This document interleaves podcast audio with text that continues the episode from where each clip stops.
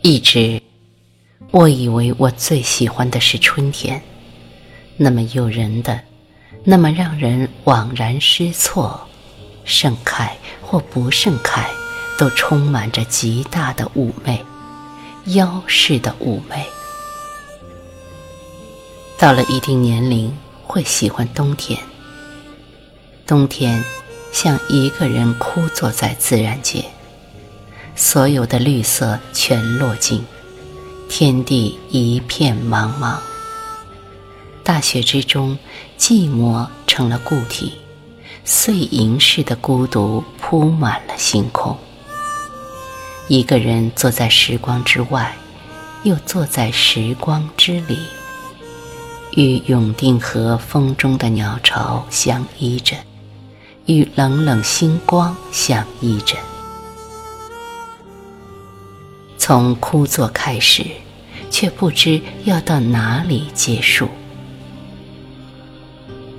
枯坐是一种哲学了，绝非为了姿态，绝非为了让别人知道自己的枯坐而增加任何的怜悯之意。没有任何的声音，不听那段老戏，没有放有情有调的西洋音乐。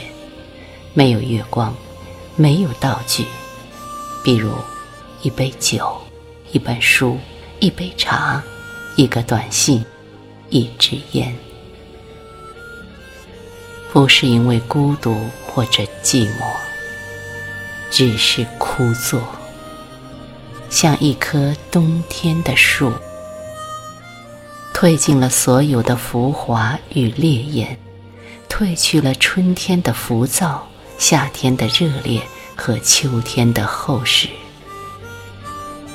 只有这枝枝干干了，只有这枯坐了。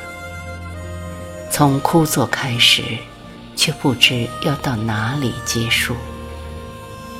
没人伤悲，没有诉求，没有时间，没有空间。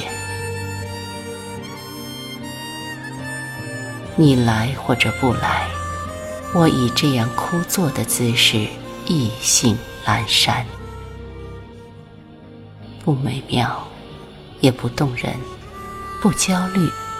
焦虑的枯坐便有浮躁之气，亦不松弛，太松弛了，就像休闲。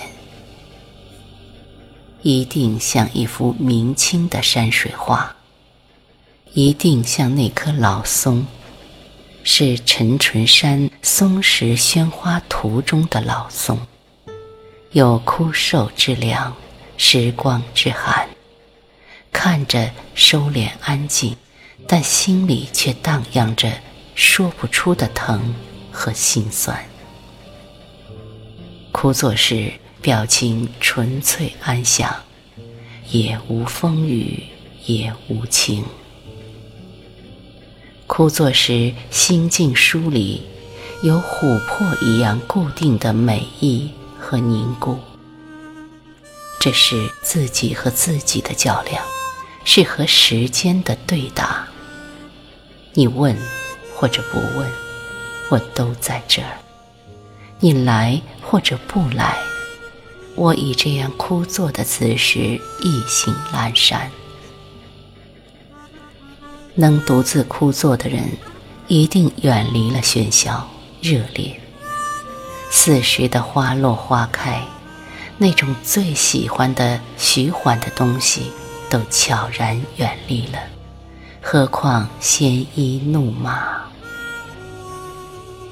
枯，就是萎，就是谢了。彼时听着老戏曲段子，画过河。写过文章，此时褪去所有，做成孤独山水，与自己相依相偎，是坐禅吗？坐禅还有所图，而枯坐是坐定了这万里江山的明月当空，是习惯了删繁就简。心中清凉，风里有晚开的木樨香，淡而清远。